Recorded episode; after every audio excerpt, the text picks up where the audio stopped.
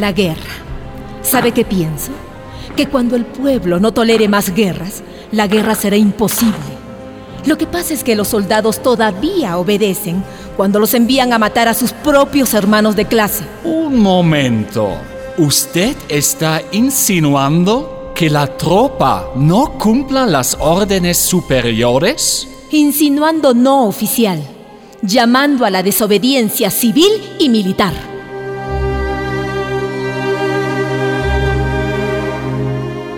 Rosa Luxemburgo, capítulo 6.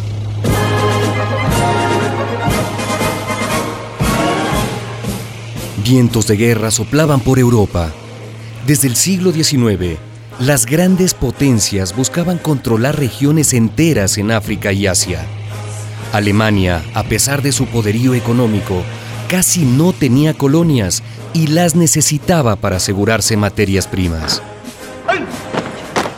Inglaterra y Francia, que se habían repartido gran parte del mundo, no estaban dispuestas a permitirlo. Esto provocó una agresiva carrera de armamentos. La guerra que se estaba gestando era una guerra entre imperialistas. Camarada Rosa. ¿Sí? Tenemos que apurarnos. Camarada Lenin, usted es el que se demora. A ver, ¿qué más ponemos? Ponga que las guerras son consecuencia del capitalismo. ¿Y qué más? ¿Cómo? ¿No era usted la que me hablaba de debatir ideas? sí. Yo no la llamé como secretaria, sino como compañera de redacción del documento. Bien. Piense usted también, Tovarich Rosa.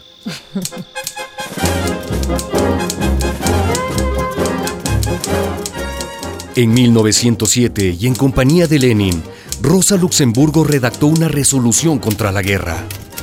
Fue también ella quien la leyó en el Congreso de Stuttgart. Compañeros, compañeras, si la guerra estalla, es un deber de la clase obrera y de sus representantes en los parlamentos oponerse, hacer lo posible y lo imposible para que cese inmediatamente.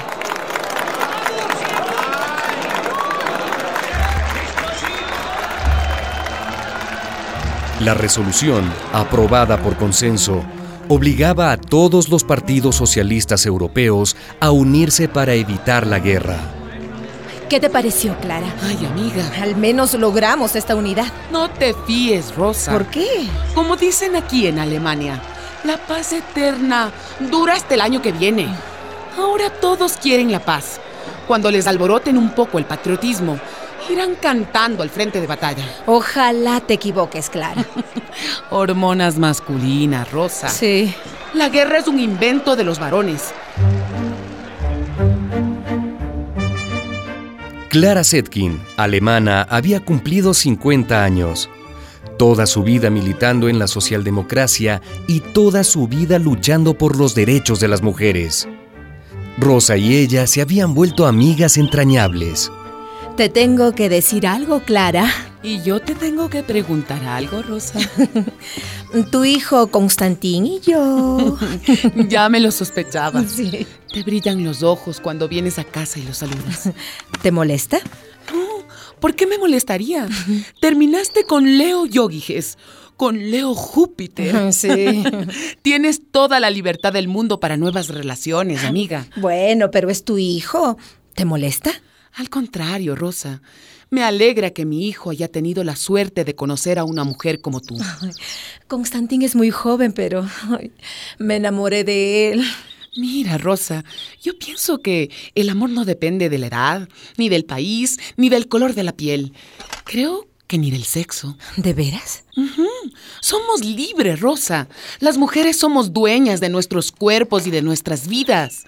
¿No recuerdas del himno que cantamos en la Segunda Internacional? Sí. Ta, ta, ta, ta, ta, ta, ta, ta. Nosotros mismos haremos nuestra propia redención. Sí, pero ponlo en femenino, Rosa. ¿Cómo? Nosotras mismas. Era el año 1910. Rosa Luxemburgo escribía sin descanso, haciendo campaña contra la guerra. Un día llegó furiosa al escritorio de Karl Kautsky, jefe de la revista Nueva Era. autoridad indiscutible del marxismo ortodoxo. Dígame, Carl, ¿Sí? ¿por qué no publicó mi artículo? No puedo hacerlo, Rosa. ¿Por qué? Hablas de una huelga general. ¿Sí? Esto dividiría a nuestros afiliados. ¿Y? Pronto seremos el bloque más fuerte del Parlamento alemán. ¿Y para qué sirve esa fuerza, Herkowski? ¿Ah? El partido se fortalece solo en la lucha popular y no por la cantidad de escaños en el Reichstag. El pueblo no está maduro para una revolución. ¿Ah, sí? ¿O son los dirigentes los que están verdes, ah? Abra los ojos, camarada. La gente está indignada por la compra millonaria de armas. Y los salarios por el suelo. En Rusia sí están cambiando las cosas. Esto se llama Alemania, ¿sabes? No Rusia. Si quieres, vete a Rusia. Pues no, no me voy a Rusia. Me voy sí, pero a los sindicatos a hablar con los obreros para que rechacen la guerra que se avecina. Pero, Rosa,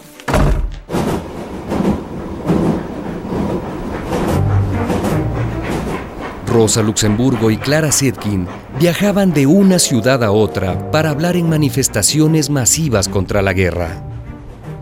Y estoy cansada, Clara. ¿Pero cómo? ¿Una mujer joven como tú? Sí. Además, amiga, Rosa la Roja no puede cansarse. ¿Qué? ¿Qué es eso de Rosa la Roja? Es el apodo que te han puesto por el fuego de tus palabras. Ay, no me digas. Y cuéntame, ¿cómo va el texto que estás escribiendo? Kautsky y los burócratas me van a matar. ¿Por? Sí, porque Marx pronosticaba el colapso del capitalismo. Pero mira, mira a las naciones capitalistas. Ahí siguen de lo más campantes. Es verdad. ¿Y sabes por qué? ¿Por qué? Porque han encontrado en las colonias materias primas baratas y nuevos mercados. Ajá. O sea que Rosa la Roja, corrigiendo nada menos que a Carlos Marx. Esa sí es buena, amiga. En 1913, en medio de mítines y congresos, Rosa Luxemburgo encontró tiempo para escribir su obra más importante, La acumulación de capital, considerada la más brillante contribución a la doctrina económica marxista. Rosa y Clara iban juntas a los mítines arengando contra la guerra. Se turnaban en la palabra. Y si los hombres matan, nosotras lucharemos para preservar la vida. Si los hombres callan, es nuestro deber levantar la voz en favor de la paz. ¡Guerra a la guerra, compañeras! ¡Sí! ¡Guerra a la guerra! Sigue tú, Rosa, amiga. Y ustedes, compañeros, escúchenme bien. Si les exigen levantar un arma contra nuestros hermanos franceses o del país que sea, griten no, no lo haremos. Soldados, no obedezcan cuando les ordenen disparar. Rosa fue llevada ante el tribunal de Frankfurt. Se le acusa de traición a la patria. Traición a la patria. Sí, Siempre dicen eso cuando alguien piensa diferente a quienes tienen el poder. Ja. Así dicen todos los dictadores, señor procurador. Fue condenada a un año de cárcel. La pena se retrasó debido a su mal estado de salud.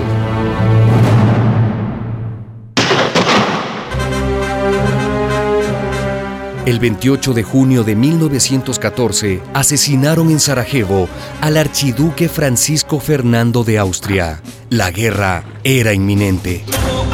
Al mes del atentado, el imperio austrohúngaro declaró la guerra a Serbia. Al día siguiente, Rusia ordenó la movilización general de sus tropas. Alemania declaró la guerra a Rusia. Inglaterra declaró la guerra a Alemania. Francia militarizó sus fronteras y el 3 de agosto Alemania declaró la guerra a Francia.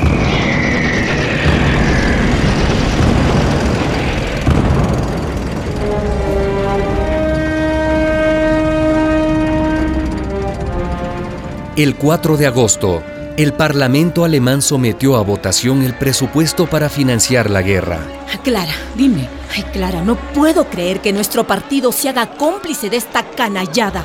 tenemos 111 diputados. Tenemos mayoría, Rosa. Si votan en contra, no habrá guerra. Pero votaron a favor. En ese día infame, por unanimidad, los diputados socialdemócratas aprobaron los dineros de la guerra. Esto es el final, Clara. Y no puedo, no puedo, no resisto. Ay, el argumento es que el pueblo quiere la guerra. Como les han lavado el cerebro con propaganda patriotera, se dejan arrastrar a la matanza sin abrir la boca. Es el día más horrible de nuestras vidas, Clara. Lo hemos perdido todo. Se acabó el partido, se acabó la socialdemocracia, se acabó la internacional socialista. ¿Qué nos queda, Clara? Dime, ¿qué nos queda? Nos queda la vida, Rosa. Eso nos queda. Te juro, te juro que preferiría estar muerta y no ver esta traición. No, Rosa, no. Eso es lo que ellos quisieran. Quitarnos de en medio para que el día de mañana nadie los señale con el dedo. Pero no les vamos a dar ese gusto. Como dicen en mi tierra, caer está permitido. Levantarse. Levantarse es obligatorio.